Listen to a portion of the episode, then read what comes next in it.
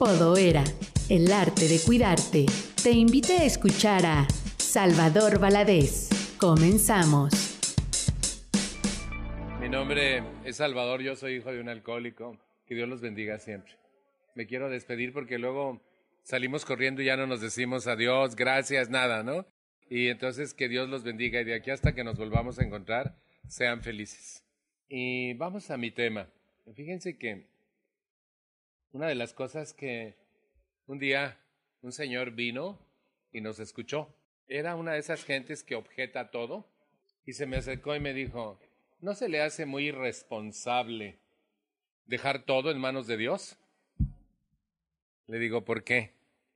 Porque ustedes dicen que le sueltan las riendas, se las entregan y que por no ser la gracia de Dios y que se entregan a Él, pero eso se me hace muy irresponsable. Porque fíjense, me suelto y hay que se haga bolas el Dios. Le dije, no, no es así. Le quiero leer algo que además nos da una enorme responsabilidad en nuestra relación con Dios. De hecho, la relación con Dios es un binomio. Es decir, Él hace su parte, yo hago la mía. Él eh, da la fuerza, la guía, la iluminación. Él prodiga su gracia en los seres humanos, pero yo tengo que hacer mi parte. De hecho, la chamba la tengo que hacer yo, porque es muy cómodo decirle, ay, ay, te encargo a mis hijos, ¿no? Y si les pasa algo, me resiento con él porque, y como si Dios fuera pilmama. Dios, Dios no es eh, cuidador, de, no es babysitter. Es mucho más que eso, ¿no? O le damos órdenes, como decía alguien aquí ahora, y queremos que Él cumpla nuestras órdenes. Quítame, ponme, catafíxiame. Que no sienta yo esto, por favor. Quítame este sentimiento o este pensamiento. Como si Él fuera mago, sacara su vara y dijera, ¡poing!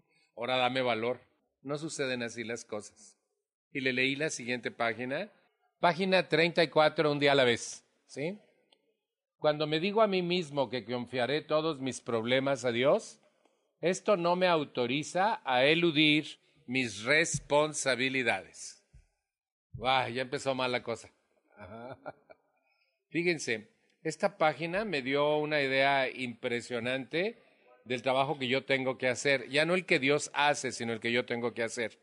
Y como nuestro lema eh, que se llama a no ser por la gracia de Dios, va, vamos a hablar del trabajo que Él hace hacia nosotros yo quiero empezar primero con el que nosotros tenemos que hacer junto con Él para lograr nuestros objetivos.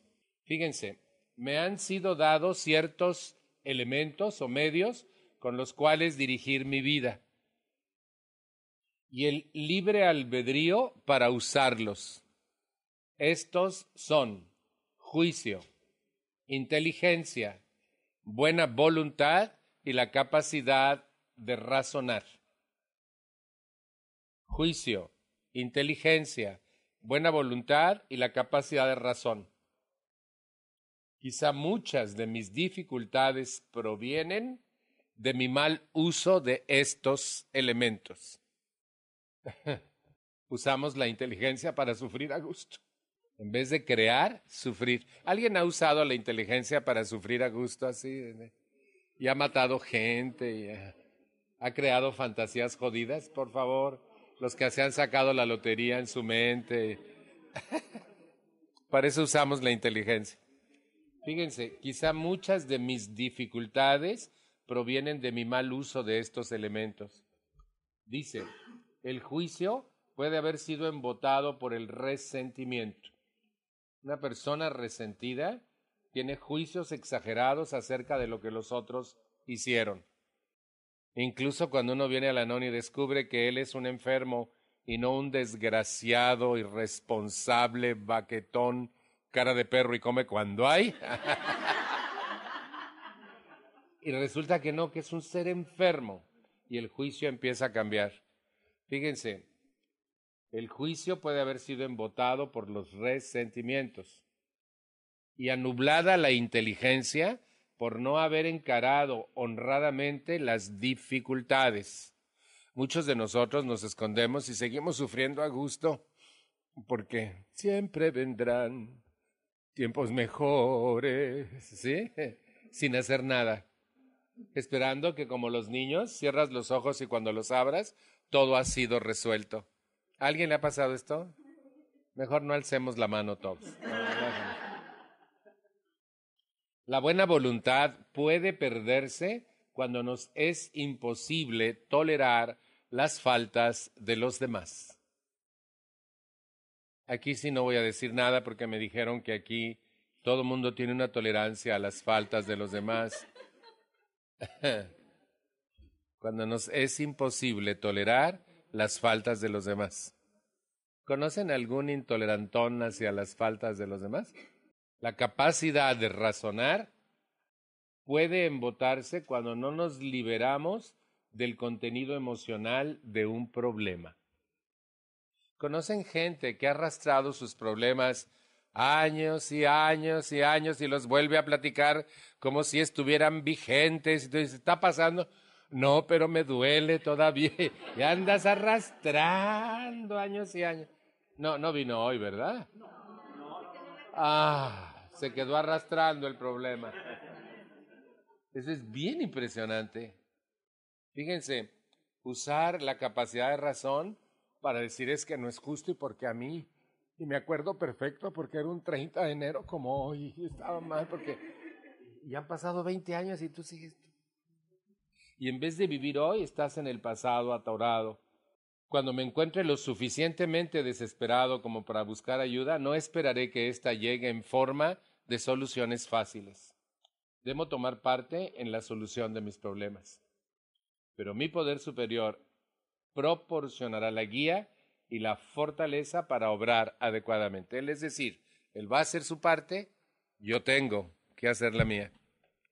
Y esta página me enseñó que si yo arreglo esos elementos, como que me enseñó que el cerebro es como una oficina con cuatro departamentos. La inteligencia que crea, la capacidad de razón que ordena lo creado por la inteligencia, el juicio que lo sopesa, lo juzga, lo determina, decide si conviene o no, si se puede o no, si es tiempo o no, y después la voluntad que lo lleva a cabo. Y entonces yo tengo que usar los elementos que están en mi cabeza en mi relación con Dios. No es una cuestión irresponsable de dejárselo todo y hay que se haga bolas a ver qué quiere Él que yo haga. Alguien decía ayer, y me parece muy justo, que eso que le decimos a Dios, creo que era Enrique, sí, y decía él, que le dejamos todo a Dios y decimos, si Dios quiere. Y yo estoy de acuerdo con algo que él dijo ayer, Dios siempre quiere. No más que nosotros lo usamos para disculpar nuestra inactividad. Es que si Dios quiere. No, pues sí, sí quiere. ¿Quieres tú? Cuando a mí alguien me dice, si Dios quiere, yo le digo, ¿y tú quieres? Pues sí, pero si Dios quiere. o sea, que te estás amarrando el dedo antes de joder, Ajá. porque finalmente tú no quieres. ¿sí? Por eso la relación con Dios es, Él hace su parte, yo hago la mía. Él da la fuerza, la guía y la iluminación. Yo uso la inteligencia, la capacidad de razón, el juicio y la voluntad para llevar a cabo lo que Él ordene. De hecho, la oración, dice la página del 3 de mayo, a ver, 2 de mayo. La mayor parte de los miembros de Alanón comprenden la importancia de la oración. Tal vez pensamos muchas veces una oración al día. Te agradezco, Señor, porque me ayudaste a realizar este trabajo. Te ruego que me enseñes a captar la belleza de las cosas comunes y usuales, un árbol, un niño, un amanecer. Te ruego me enseñes a no, asísteme para que no me perturbe la ofensa que he recibido y muéstrame en qué estoy equivocado. En vez de, Dios mío, ¿por qué me hicieron? No, ¿qué hice yo para merecer lo que hicieron otros? ¿En qué estoy yo equivocado?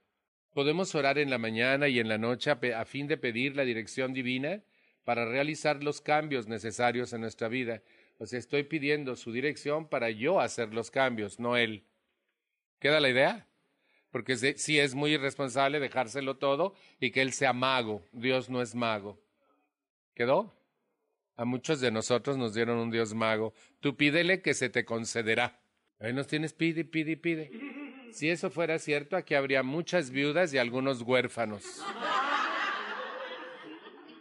Los que le pedimos a Dios que mejor matara al alcohólico, por favor, si son tan amables. Ahí estamos, viudas y huérfanos. Gracias Dios que no nos hiciste caso. Fíjense, la oración es la acción de salir fuera de nosotros mismos a fin de establecer contacto con un poder superior. Es reconocer nuestras limitaciones que hemos comprobado en nuestros esfuerzos para, eh, fallidos para encontrar paz y seguridad. La oración es el contacto que establezco con Dios mediante mis pensamientos o mis palabras. Es una poderosa medicina para el espíritu.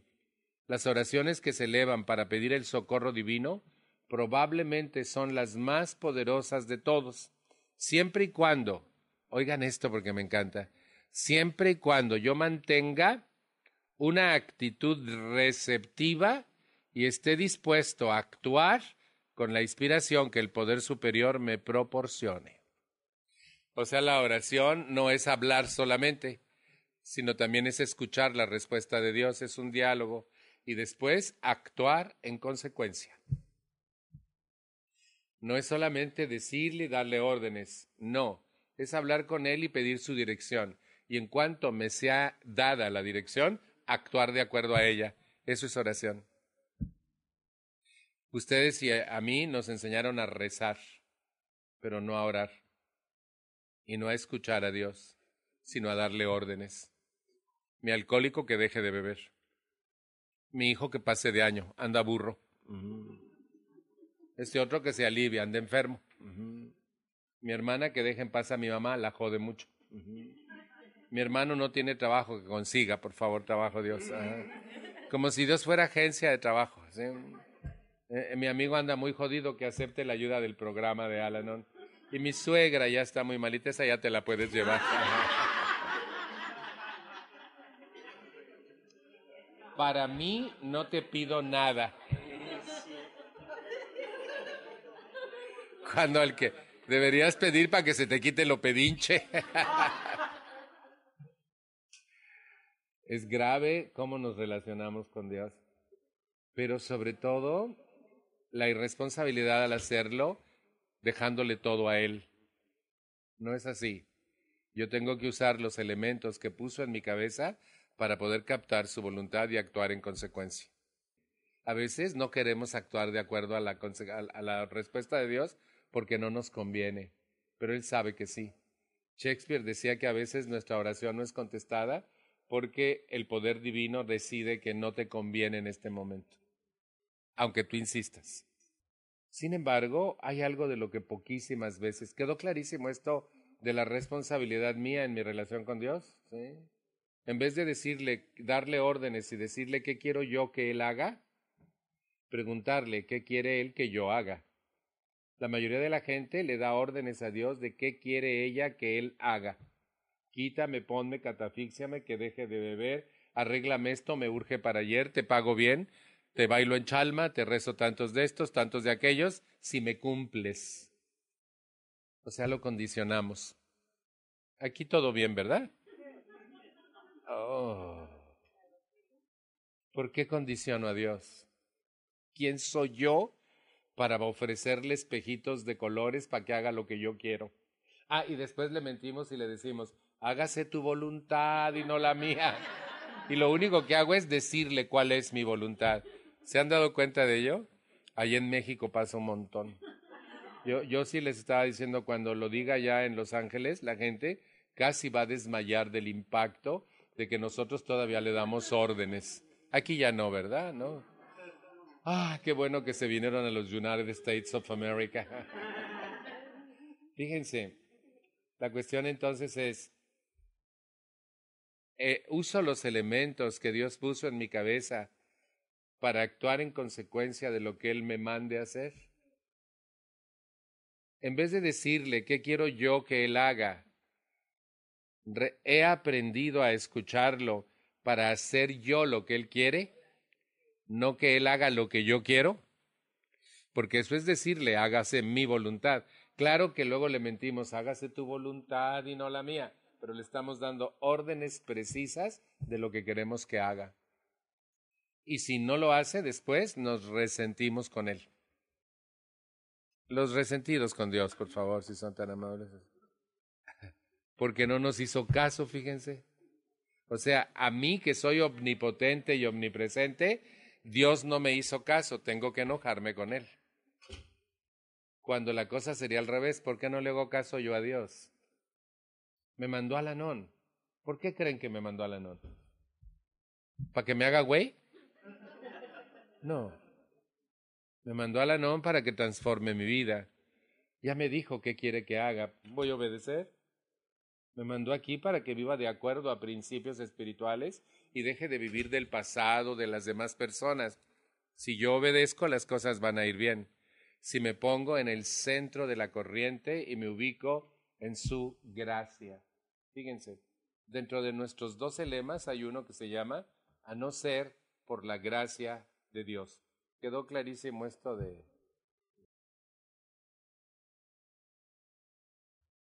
es uno de los más chiquitos, miren, solo este pedacito.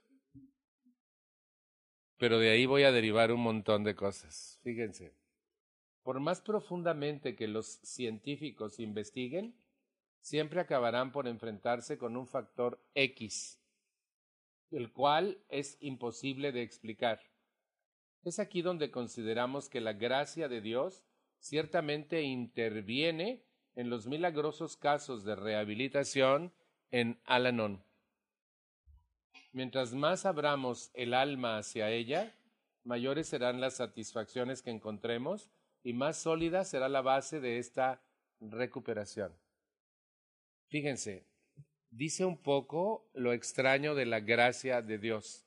Por más que se le estudie, no podemos entender las milagrosas procesos de recuperación que pasan en muchos de nosotros. Acabamos de oír testimonios me impactó mucho. Una de ellas compartió, sin bañarse, sin lavarse los dientes, empastillada. ¿Se acuerdan? Y de pronto viene aquí y le caen los veintes. Y una persona que se abandonó a sí misma se reconstruye con este programa. ¿No es la gracia de Dios? Yo tengo un amigo que es psicoanalista. Él asegura, porque conoce mi historia, que si yo no hubiera tenido este programa, estaría muerto en un manicomio. Yo era considerado por ellos como un borderline, una persona entre la frontera de la cordura y la locura. Los que llegaron a Alanon siendo borderline, por favor, si son tan amables. Somos un milagro y no lo pudimos hacer solos. La gracia de Dios existe y miren, a veces, sobre todo cuando yo vine a la non sin fe, diría mi abuela, sin Dios y sin Santa María. y me burlaba de los que creían y los hacía patinar. ¿Vieran cómo jodía a los que tenían fe? Mm. Mi lógica era muy aplastante. Si Dios existiera, nosotros, mi familia y yo no existiríamos. Así de fácil. Porque nosotros somos la antítesis de lo que se dice que es Dios. Entonces, si Él existiera, nosotros no existiríamos. ¿Algún jodido como yo que pensó pendejadas, por favor? Gracias, Mir. Ella va a seguir alzando la mano, pero como ya se cansó, no la va a alzar, ¿sí? Nos, nos acaba de informar, ¿sí? Va a seguir haciendo aeróbics, pero con la mente nada más. ¿sí? Un día el señor me dijo, le vengo a agradecer las clases de aeróbics. Le digo, yo no doy clases de aeróbicos. Me dijo, ¿cómo no? Me tiene todo el día alzando la mano y cuando me canso con una, levanto la otra. Pero eso solamente para que yo no me sienta solo, ¿no? Sí. Fíjense, a mí me gusta investigar. Y como yo tenía muchas dudas acerca del programa, soy un poco como Santo Tomás, hasta no ver, no creer. Y entonces yo leo, investigo, pregunto, analizo, porque no me van a hacer tonto, según yo. Y fíjense que empiezo y me voy al diccionario, busco la palabra gracia.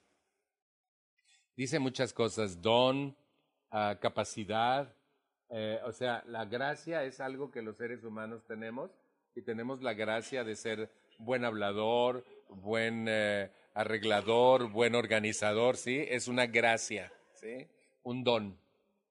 Pero hasta el final, cuando describe lo que es gracia en todos los sentidos, porque también habla del don de gentes. Una persona es graciosa cuando tiene don de gentes, ¿sí?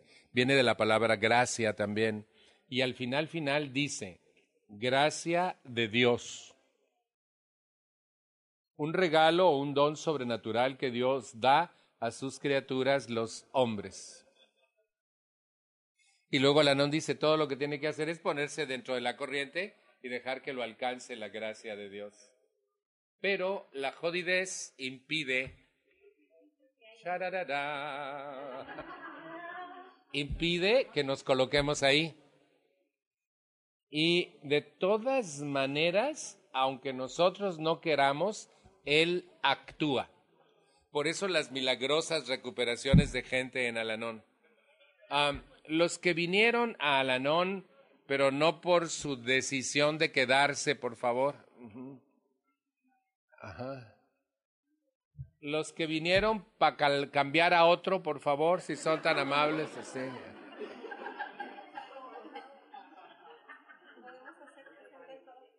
De todas maneras, Dios se valió de esa terquedad tuya de control, de querer cambiar a otro, para que te quedaras aquí y se te quite a ti. ¿No está chévere eso? Eso es gracia de Dios. Nos puso donde hay, sin que nosotros quisiéramos. ¿Les he platicado por qué vine yo a Alanón? Fíjense, una muchacha que había sido novia de mi hermano, estaba en Alatín y creció y tenía 25 años y ya no cabía Alatín y entonces una señora de Alanón le dijo, ¿y por qué no formas un grupo para hijos adultos de alcohólicos? Y ella dijo, ¿y con quién? Pues busca. Y entonces me habló a mí, me dijo, oye, ¿me ayudas a hacer bola? Le digo, órale, ¿qué, vas a hacer? Pues vamos a hacer un grupo para hijos adultos. No, pero eso no es para mí. Ya, ya sé, me dijo, pero ayúdame el primer día para que haya gente. Ella dijo, quórum. O sea, bola. Y yo fui porque era en la zona rosa de mi pueblo, que es un lugar así, miren. Cosmopolita, era agosto, yo podía llevar mi paraguas al brazo y además iba para demostrarle a mi mamá que su programita no servía. Por eso vine a la NON, para hacer bola. De hecho, en mi primera reunión una muchacha dijo que los hijos de alcohólico estábamos neuróticos y me ofendí. Y levanté mi mano en la primera reunión y les dije, me van a perdonar, pero los locos son ustedes. Y me puse en guardia por aquello de que me contestan. Y no me contestaron y me puse peor. Cuando terminó mi primera reunión, la muchacha que me había invitado me dijo, ¿qué te pareció, Salvador? Le dije, mal, muy mal. Y me dijo, ¿por qué? Le digo, te voy a decir algo. Estos cuates necesitan ayuda. ¿Qué tal? Mi autosuficiencia. ¿eh? Y aquella que estaba peor que yo me dijo, ¿y qué te parece si los ayudamos? y pues me quedé para ayudarles a aquellos. Les voy a decir algo que me conmueve todavía hasta el día de hoy. Aquellos a quienes yo iba a ayudar, me ayudaron a mí. Ellos me toleraron, me aceptaron, me comprendieron y me amaron cuando yo no toleraba, aceptaba, comprendía ni amaba a ningún ser humano, ni siquiera a mí. Y miren, yo sangrón, porque era bien sangrón. Los sangrones, para no sentirme tan solito, por favor. Dijo que ya no le iba a alzar, pero alzó las dos.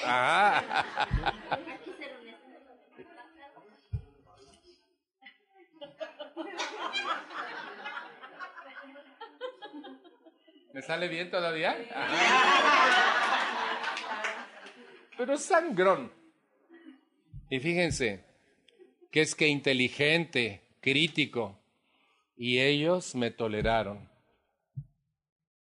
Ellos me tuvieron una paciencia y para tener tolerancia con alguien tan sangrón como yo se necesitaba de la más buena y ahí había. ¿Quién era? Mi cuate me puso donde hay sin que yo quisiera y me enganchó por la autosuficiencia. Bendita mi autosuficiencia que una sola vez me sirvió para algo bueno. Y empecé a venir, claro que me caían gordos la mitad.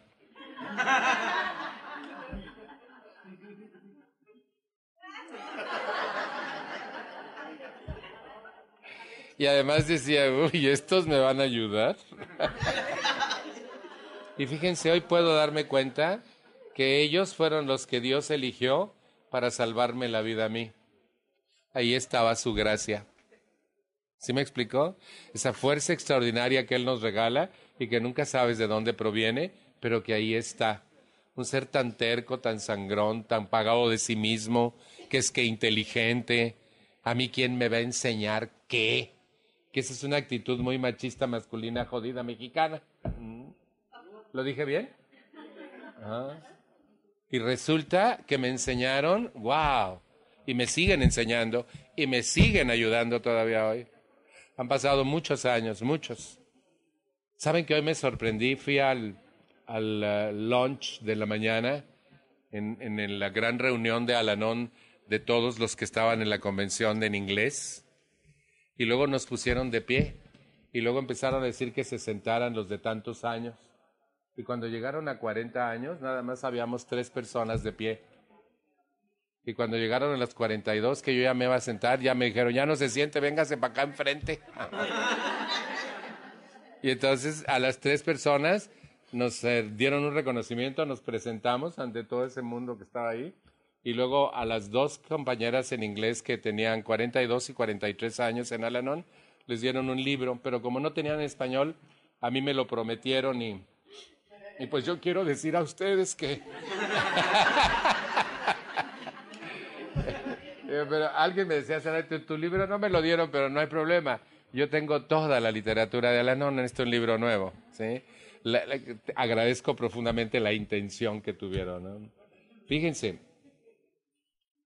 yo era demasiado fantasioso. Y yo decidí que yo no iba a estar en un grupito de autoayuda toda la vida. Porque yo era inteligente. Eso es para gente que no sabe qué hacer. Yo tampoco sabía qué hacer, pero estaba muy loco, ¿sí? Y entonces, como, como yo tenía una tremenda imaginación, la fantasía había sido mi refugio en crisis graves. Y entonces, cada vez que yo entraba en una crisis muy grave, me fugaba en la fantasía. ¿Alguien ha usado este método para fugarse, la fantasía? Fíjense, un día me saqué tanto dinero en la lotería que compré el Palacio de Bellas Artes para hacer mis fiestas. ¿Sería fantasioso? ¡Wow! Entonces, dentro de todo eso, mi fantasía decía que al año de estar aquí, yo me iba. Yo no voy a depender de un grupito de autoayuda. Me di de plazo un año porque como soy inteligente voy a aprenderme todo y a vivirlo todo y luego imaginé que al año me hacían una fiesta de graduación y que me daban un, un, diploma que decía recuperado. ¿Alguien ha, pensado tanta pendejada junta para...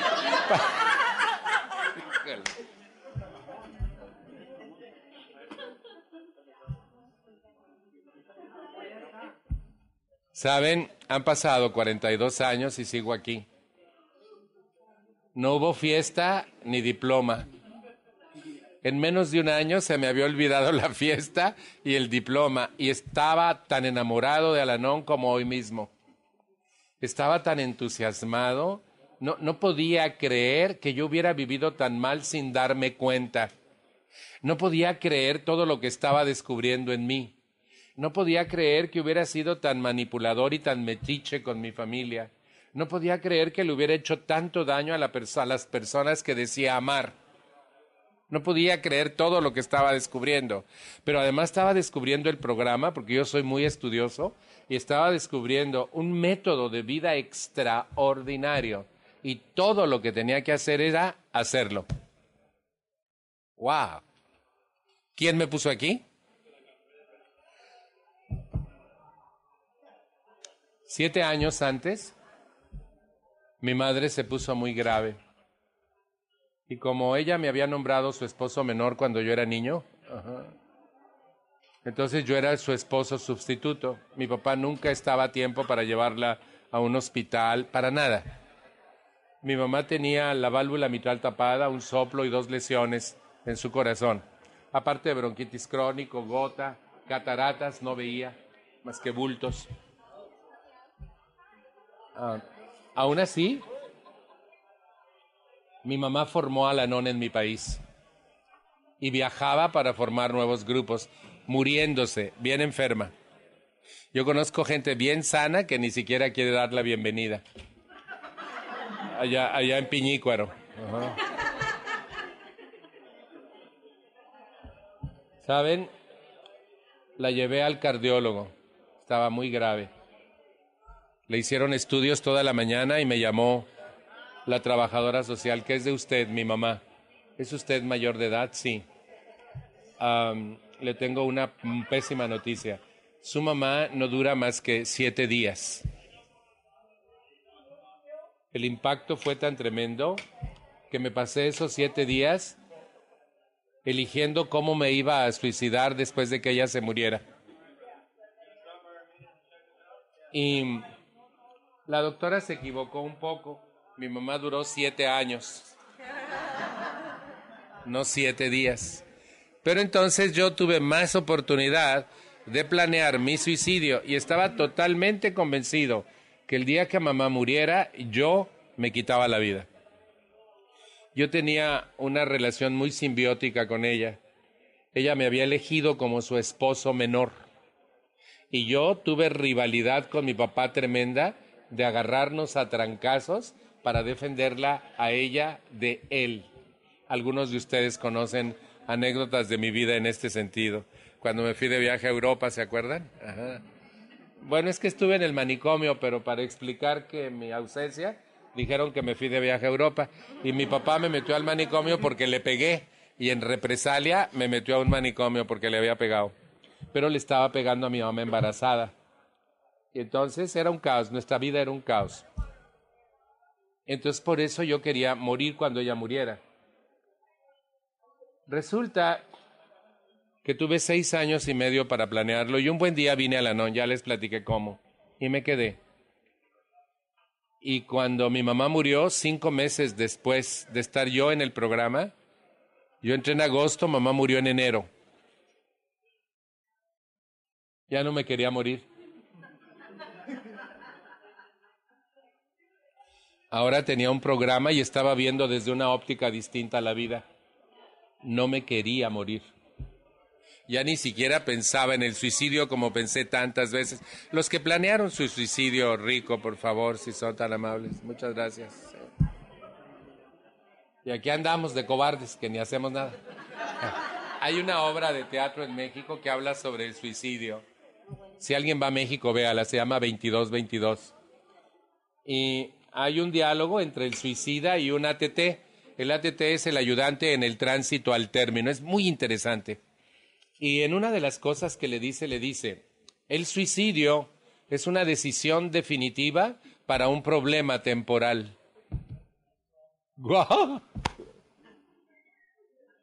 Todos los problemas tienen solución, menos la muerte. El suicidio es una decisión definitiva para un problema temporal. ¿Lo dije bien? Ya no quería. Ahora había luz en mi vida. Había un punto de vista distinto. Estaba aprendiendo cosas que nadie antes me enseñó. Por primera vez en mi vida tenía amigos en el grupo. Por primera vez en mi vida había calidez humana, me abrazaban, me escuchaban, me ayudaban, me pedían ayuda y yo estaba sorprendido. ¿De veras? Sorprendido. ¿Cómo, ¿Cómo puede uno vivir tan mal sin darse cuenta? Porque de veras yo no me daba cuenta lo mal que vivía. Yo creía que eso era normal, que así vivía toda la gente. Y ahora que veo que hay mucha gente que vive muy bien, yo digo, yo viví en la oscuridad muchísimos años y ni siquiera busqué ayuda por mí. Dios me mandó. Con su gracia me colocó donde había. ¿Por qué mi mamá no se murió seis años después? O seis años y cinco meses después. ¿Por qué cuando yo tenía ayuda? ¿Alguien me podría contestar eso? ¿Sí, Por eso mismo. Un día un alcohólico anónimo nos invitó a su aniversario en un bosque y dijo algo que impactó mi vida y que yo he hecho propia y yo la agregué más. Todo lo que viene conviene. Y yo le agregué por negro que aparezca. Cuando uno siente que se está ahogando en la vida y tiene alguna pérdida o algún gran conflicto, es conveniente, porque de otra forma no nos moveríamos, no buscaríamos ayuda, no nos impleríamos a ver a un terapeuta, ir a un grupo, etcétera. Solamente cuando entramos en crisis buscamos ayuda. Mientras no entramos en crisis viviendo muy mal, no, yo no, yo no ocupo. Lléveselo a él, el que ocupe es él. ¿Conocen algún jodido que piensa que no, pero no puede dormir por las noches, no se lleva bien con nadie, está encabronado siempre, no tiene amigos, pero, pero está bien? Bien jodido, pero jodidísimo. Y entonces la cuestión es que ocurre una crisis para que salgas de tu ostracismo y te abras a la ayuda. ¿Quién creen que permite que la crisis llegue? No la envía pero permite que truenes para que busques ayuda. Dice una psicóloga mexicana. Los seres humanos solo buscan ayuda cuando entran en crisis, pero muy pocos se quedan en la ayuda para salir del origen de sus crisis. Muy pocos. Cuando un ser humano se queda en la ayuda y resuelve el origen de sus crisis, es porque ha entendido la gracia de Dios. Cuando tú sigues terco queriendo que otro cambie, que entienda, que tienda la cama, que conteste el WhatsApp, que llegue a tiempo, que me avise, que deje de beber, estás jodido. No has entendido que tu trabajo es contigo. Y me dijeron que iban a venir cuatro. ¿No llegaron? Una, dos, dos, tres, me falta la... Ah, 5, 6, 79. Cuidado. Miren, a veces tu padrino te confronta y es Dios que te está enviando su gracia. Y tú terco que dices, no, está loco. ¿Conocen? A veces abres un libro y ahí está la respuesta. Pero dices, no, yo creo que entendí mal.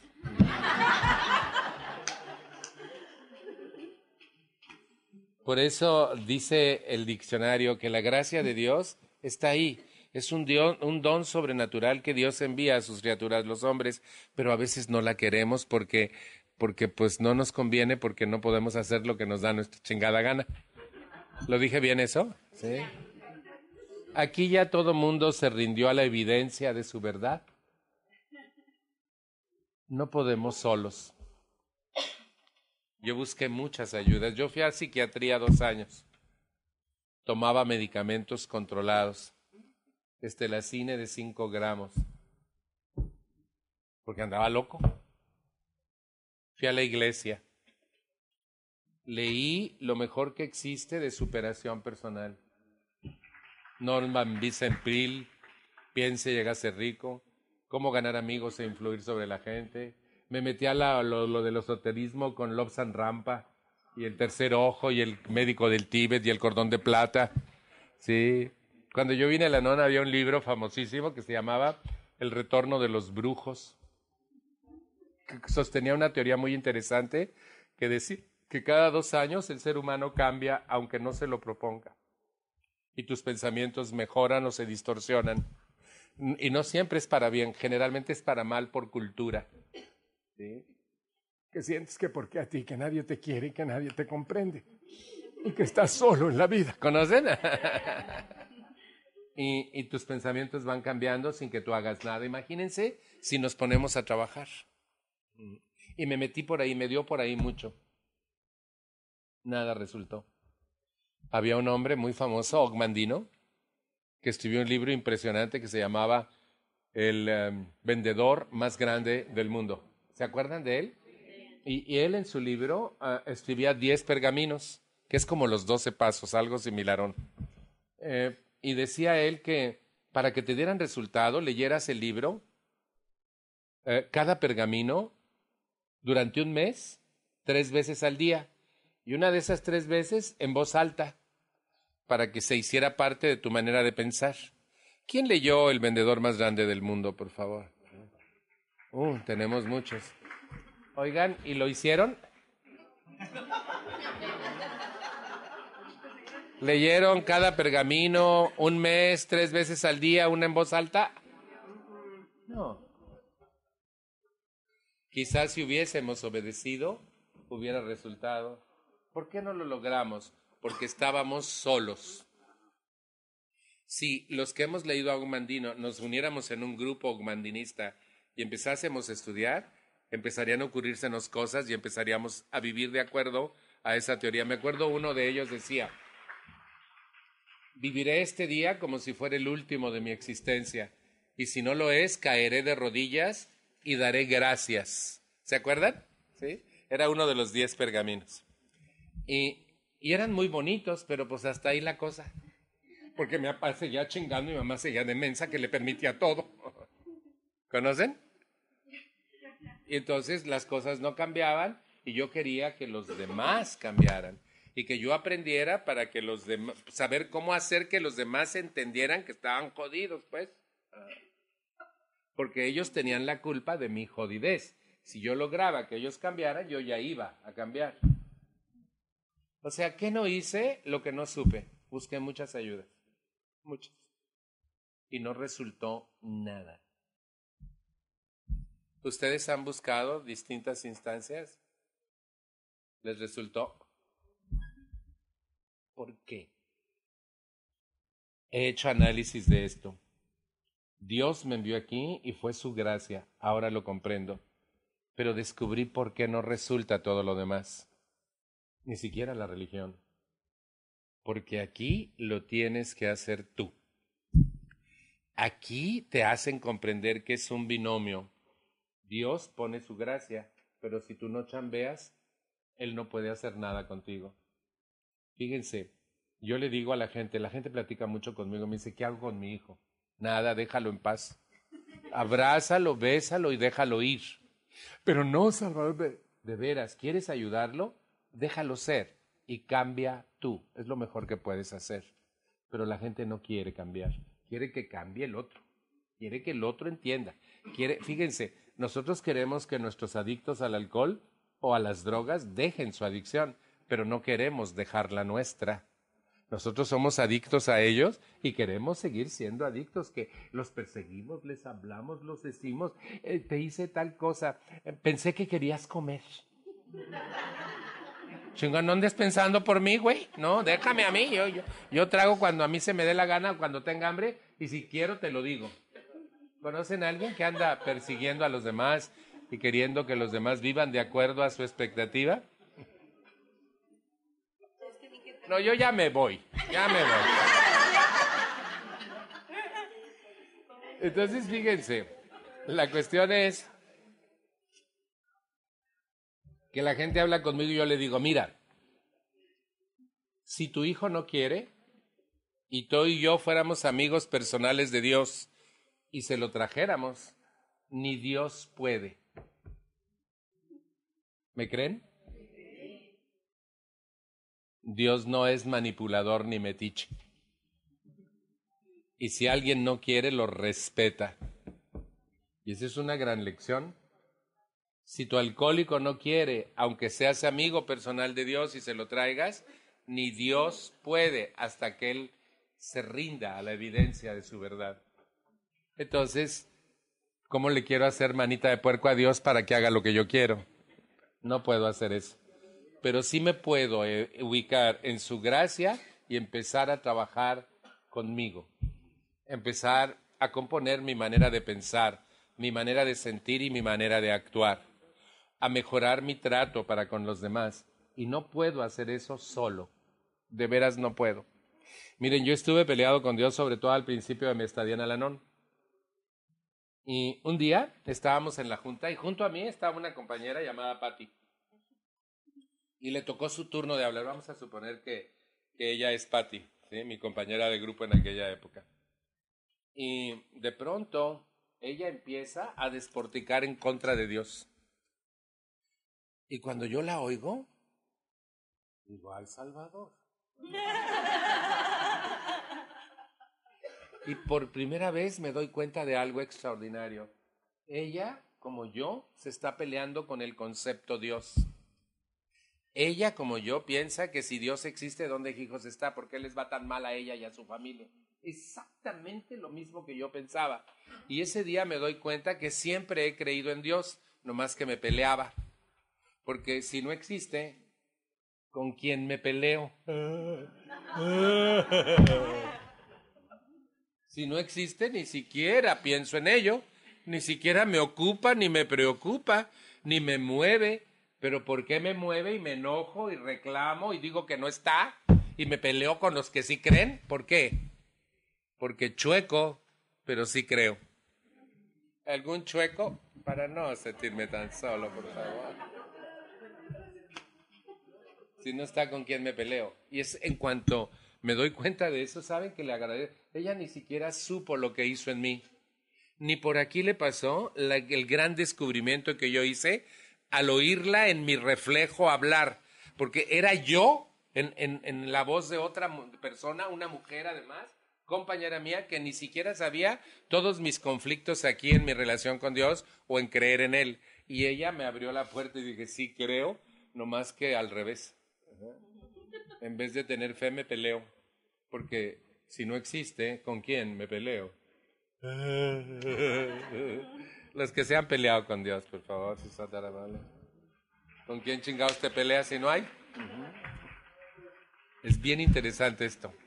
Y fíjense, llega un momento en que por primera vez en mi historia siento su presencia y me empiezan a pasar una serie de sucesos que sin que yo haga nada o no quiera hacerlo, las cosas terminan sucediendo. Les voy a platicar el más impactante de todos. Cuando estudiamos el quinto paso en el grupo, tomé una decisión. No hacerlo nunca. Cuando me enteré que tenías que confesar la clase de cucaracha que había sido en la vida, perdón, la naturaleza exacta de tus faltas, o sea, la clase de cucaracha. Fíjense, tenías que hablar del sepso. De aquella vez que... Y cuando... ¿Ya están acordando? Ajá. Y tenía que hablar de mis crímenes. Nunca he matado a nadie, pero lo he planeado muy bien. Los asesinos, por favor, Gracias mil. Y tenías que hablar de tus robos. Y tenías que hablar de las mentiras que dijiste para salvar el pellejo. Y de las mentiras que dijiste para hundir el pellejo ajeno. Y del sarcasmo y cómo destruiste gente con tu sarcasmo. Y de la manipulación. Y de la utilización de otros seres para obtener tus propias necesidades o deseos. ¿Le sigo?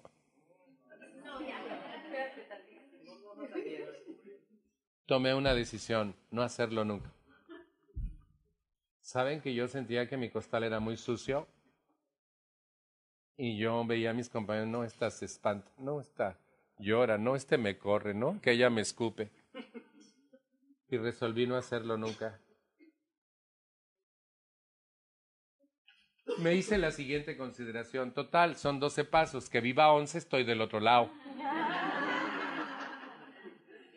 Eh, en Los Ángeles no hay gente tan mensa como yo, ¿verdad? No.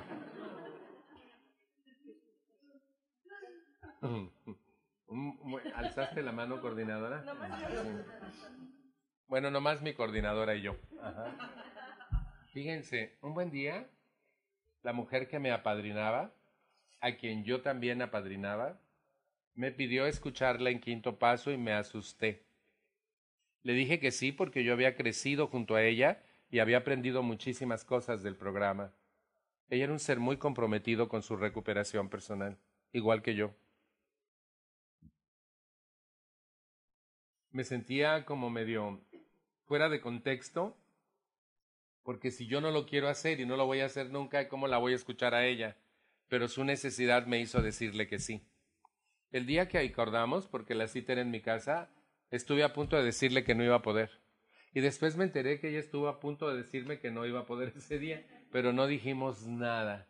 ¿Por qué si estábamos bien convencidos de decírnoslo? Bueno, nos sentamos. Ella fumaba como chacuaco y yo también. Sí les platiqué que yo fumaba dos cajetillas diarias cuando vine a la non. Y a platicar de todo y de nada, una hora. Y de pronto le digo, bueno, pues a lo que venimos. Tú vas a hacer tu quinto paso. Y esa mujer, en el momento en que yo la confronto, con sus dos manos tapa su cara y empieza a llorar. Y miren, tiembla y llora. Dobla su cuerpo sobre sus muslos, llore y llore y llore y tiembla. Mi cabeza jodida. ¿Qué será lo que tenga que decir que le cuesta tanto trabajo? Pero además la veo ahí tan desolada y yo digo, ella me ha ayudado mucho. ¿Qué hago para ayudarle? ¿Qué puedo hacer para ayudar a esta mujer a que logre hablar de lo que quiere hablar? Y sin pensarlo, sin planearlo, le confesé lo más peor, de lo más peor, de lo más peor de mi costal. Aquello que nunca le iba a decir a nadie. ¿Sí me explicó? Y todos los seres hemos cometido faltas. Y todos volveremos a cometer faltas y siempre pondremos disponer del quinto paso. Y cuando empecé, ella enjugó sus lágrimas, se incorporó y se me quedó viendo con ojos de comprensión y de amor. No me escupió, no me corrió, no se escandalizó, me escuchó. Les voy a decir qué me pasó a mí. Un dolor en la boca del estómago opresión en el pecho, nudo en la garganta y lágrimas incontenibles en mis ojos y una sensación absoluta de vergüenza de poder abrir mi interior y mostrárselo a otro ser humano por primera vez en mi existencia. Lo peor de lo peor. ¿Sí me explicó? Y sacarlo fue impresionante. Hoy entiendo una palabra trillada en Alanón que no comprendemos bien que se llama catarsis.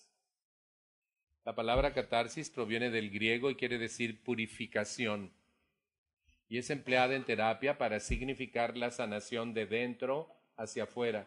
Un proceso catártico es cuando tú empiezas a sanar de dentro hacia afuera. Es un vómito de ti mismo para sanar por dentro. La gente piensa que hace catarsis cuando habla de sus problemas pero sigue vomite y vomite y vomite y no se cura, se va a morir. ¿Sí me explicó?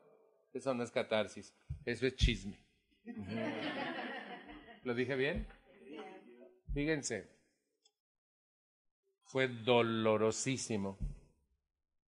Cuando yo terminé, ella empezó.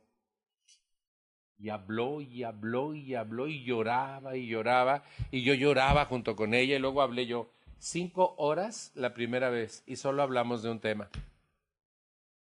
Cuando la fui a dejar a un taxi porque se nos hizo noche, ella me agarró del brazo fuerte y me dijo, Salvador, hemos hecho algo extraordinario. Y yo estaba de acuerdo con ella. Yo no quería hacerlo. ¿Por qué lo hice? Por la gracia de Dios, por ayudar. Era más fuerte mi gratitud en ese momento y por ayudar a otro ser humano, Él me alcanzó a mí. Y yo estaba firme de que nunca lo haría. La dejé en el taxi y me regresé a donde yo había estado. Tomé mis rodillas entre mis brazos, todavía podía hacerlo, no tenía panza. ya no puedo. Empecé a mecer llorando en silencio. Les voy a platicar qué me pasó ese día cuatro grandes milagros. El primero, tenía 29 años de edad y por primera vez en toda mi vida sentía paz. Una paz extraordinaria como nunca antes había sentido y como nunca después he vuelto a sentir. Y miren que yo soy un hombre que vive en paz. Yo conozco la paz y es casi permanente en mi vida. No me altera la vida, ni la gente en la vida, ni los comentarios, ni las agresiones, ni el mundo. Estoy en paz. Pero aquella paz era extraordinaria. Segundo milagro. Salvador aceptó a Salvador como él era. Fíjense, hagan de yo siempre fui mi enemigo. La persona que más daño me había hecho hasta ese momento era yo. Los que han sido su peor juez, por favor, si son tan amables. Los que se han insultado, si son tan amables. Que se han dicho tan pendejo que no puedes. ¿Cierto o no es cierto? Los que se han descuidado y abandonado. Los que se han agredido. Los que se han rechazado. Bueno, pues ya déjenla arriba, pues, ¿no? Ya. Fíjense. Ese día Salvador aceptó a Salvador e inició un romance conmigo que dura hasta el día de hoy. Hagan de cuenta que por fin la choqué conmigo. Amigos, amigos. Dejé de ser mi enemigo y empecé a ser mi mejor amigo. ¿Vieran qué bonito me trato yo? ¿Qué cosas me regalo y me doy en la vida? Por ejemplo, ¿hay alguien tóxico? No me acerco, no me expongo. Y aquí hay gente que se expone ante el ataque de otros.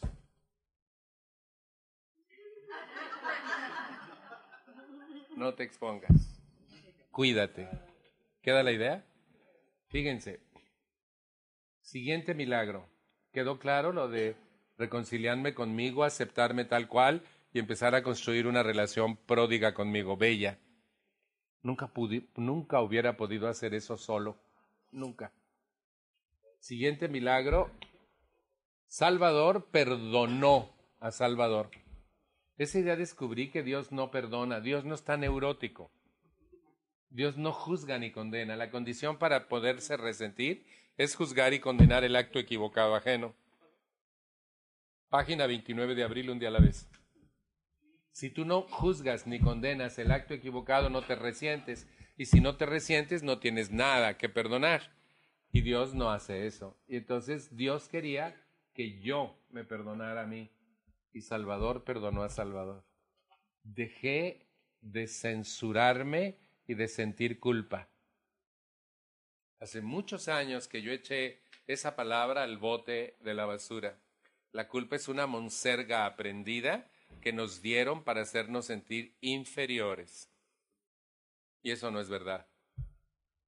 No tenemos culpa de ser familiares de alcohólicos, ni tenemos culpa de ser el producto de una circunstancia enferma. No tenemos. Y sin embargo la gente está llena de culpas. Y a mí me ha dicho, es que él me culpa de todo. Le digo, ¿y eres? Pues no, pero ¿qué le digo a él para que no me culpe? Para que, mira, si a, mí, alguien viene y me echa la culpa de algo que no hice, ni siquiera tomo en consideración lo que esa persona está diciendo. No me peleo y no la convenzo, pero yo estoy convencido que no fui yo. Punto. Y no me lleno de culpas. ¿Conocen gente que vive llena de culpas? Ah.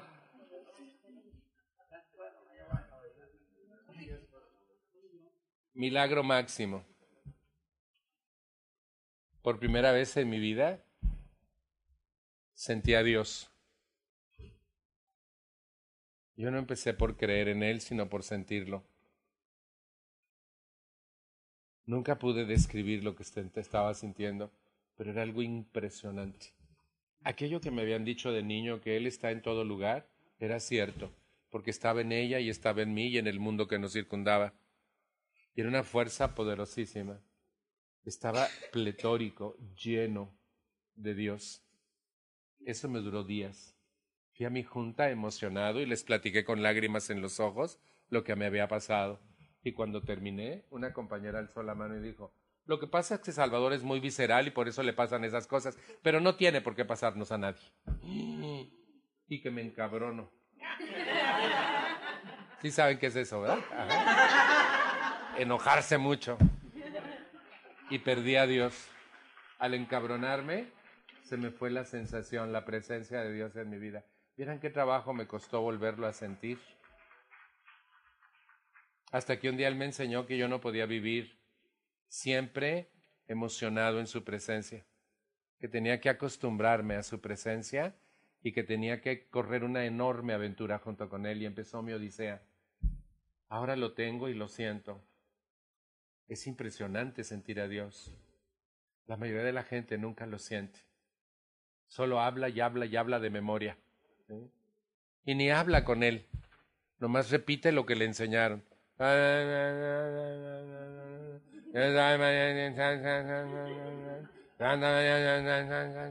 ¿Conocen? Ni siquiera hablan con él. Solo repiten de memoria lo que les enseñaron desde niños. Y fíjense, vino un problema.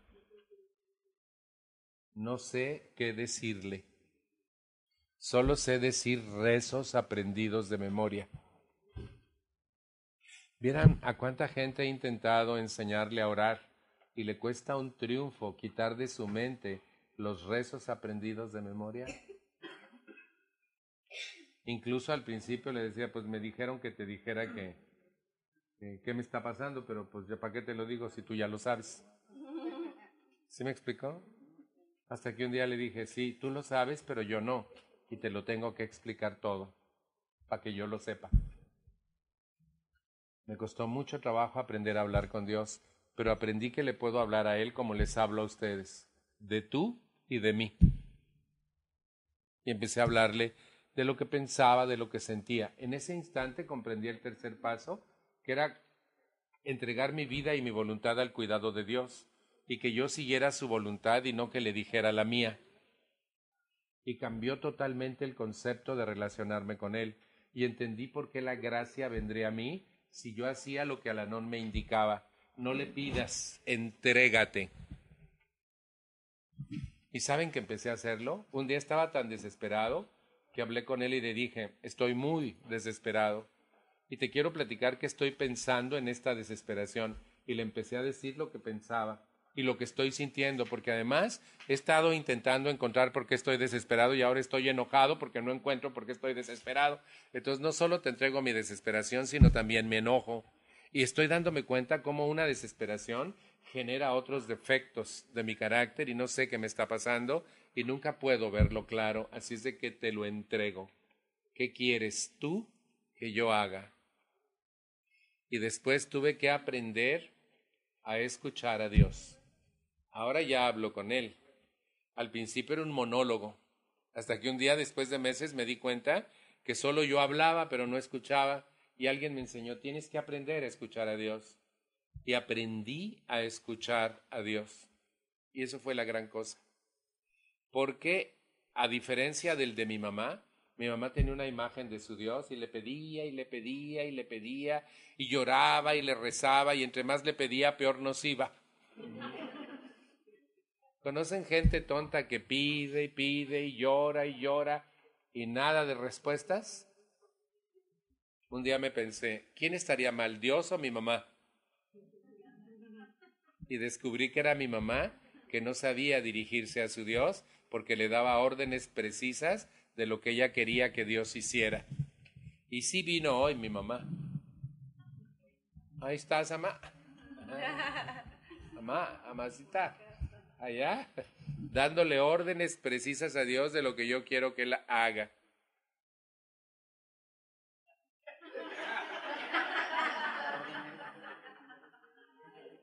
Pues ya que. y fíjense que descubrí algo y eso me sigue impactando hoy. Dios responde así. El de mi mamá nunca le respondió. ¿Por qué? Porque mi mamá le daba órdenes de lo que ella quería que él hiciera. Y Alanón me enseñó a entregarme a él y a explicarle todo lo que me pasaba y decirle no puedo solo, te lo entrego, ¿qué quieres tú que yo haga? Y lo primero que hacía era descender la paz en mí y después venían las respuestas. Y me sorprendía por lo rápido que contesta Dios. Es fenomenal. Les voy a platicar la primera vez que su gracia llegó así, pero ¡prum! Estoy planeando el primer aniversario del grupo, me han nombrado coordinador de programa, estoy emocionado. Y en eso suena mi teléfono y es una compañera me dice, ¿qué haces? Le digo, estoy planeando el aniversario del grupo. Fíjate que tenemos tales y tales temas y en este tema voy a invitar a fulano, mengano y perengano. Y me dice, a perengano no. Digo, ¿por qué no? No, Salva, no lo invites. Pero ¿por qué no lo voy a invitar si es un compañero del grupo? Salva, es que te lo voy a decir. Perengano cuenta tres cuentos colorados donde el personaje central eres tú. Y no sales bien parado. Saben que en cuanto me da la noticia me, empiezo a poner muy mal. Ella, como buena samaritana, me contó los cuentos. Ya ven que siempre hay gente buena.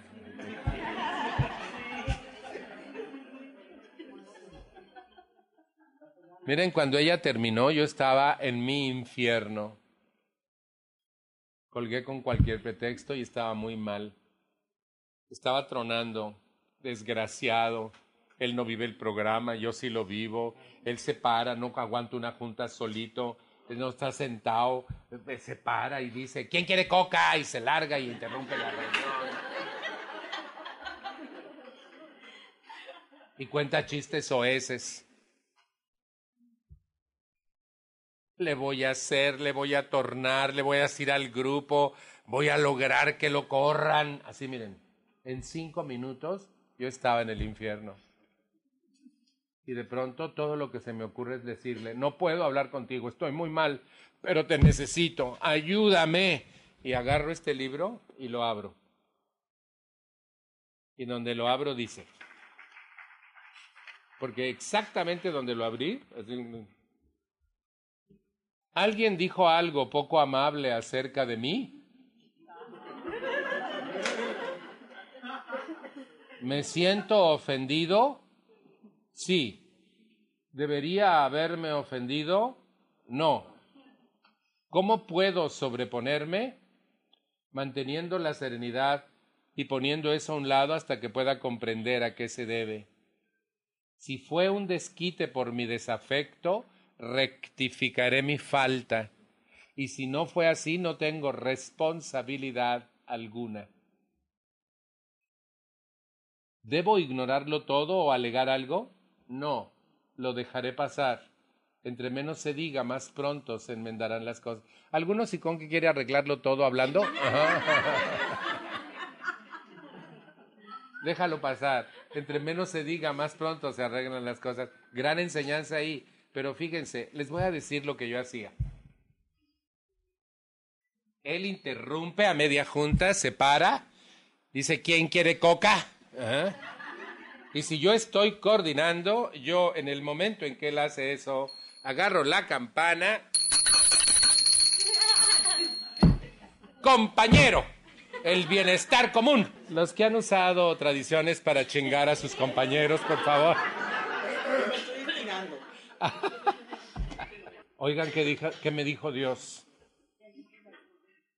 Si fue un desquite por mi desafecto, rectificaré mi falta. ¿Era un desquite por mi desafecto?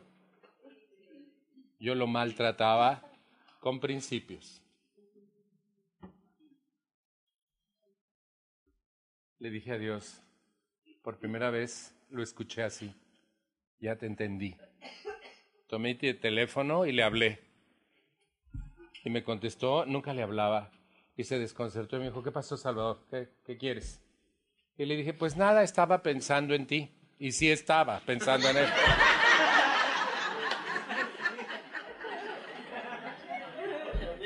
Él tenía un amigo en el centro de la ciudad que trabajaba en un cafecito que se llamaba El Tapanco. Su amigo contaba chistes soeces no era famoso hoy, es muy famoso, se llama Jorge Falcón.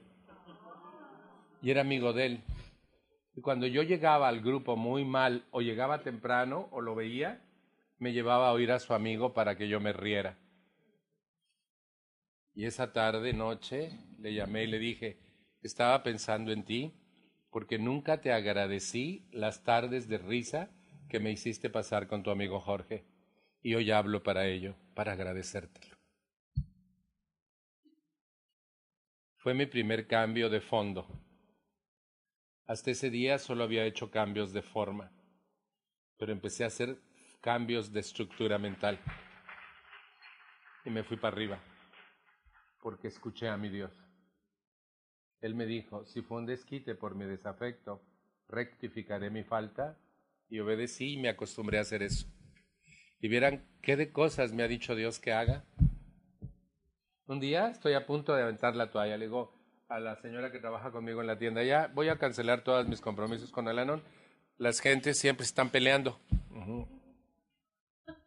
Voy año con año y siguen contando historias de horror y no quieren el programa.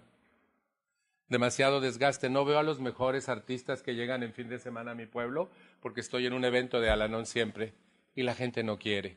Estoy harto.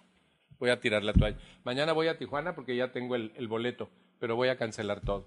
Ella me dice, no canceles, a mí me ha ayudado mucho escucharte. ¿Y cómo sé yo? Pues no sabía que necesitaba saber, me dijo. Y me empezó a platicar. Y cuando salí de la tienda ese día me dijo, por favor, piénsalo. Tú que hablas mucho con Dios, pregúntale si Él quiere que tú tires la toalla. Pues estaba yo tan enojado que ¿qué le voy a preguntar si esa es una decisión mía? Miren, al día siguiente tomé el avión y en el camino a Tijuana le dije el diálogo con Malena le dijo, ¿qué crees? Y me dijo que platicara contigo, pero ya estoy convencido, Dios, ya, ya, se acabó. Llego a Tijuana y están tres señoras esperándome. Una me entrega un ramo de flores, la otra me entrega dos globos que decían I love you. Y la tercera me da una carta. Y en camino al hotel leo la carta en donde ella me describe todo el cambio que ocurrió en su vida a raíz de escucharme en una convención internacional de Alanón en Seattle. Es una carta de dos páginas. Al final ella dice, por tanto, Salva, lo único que le pido a mi Dios es que nunca te canses de hacer lo que haces. Ya te oí.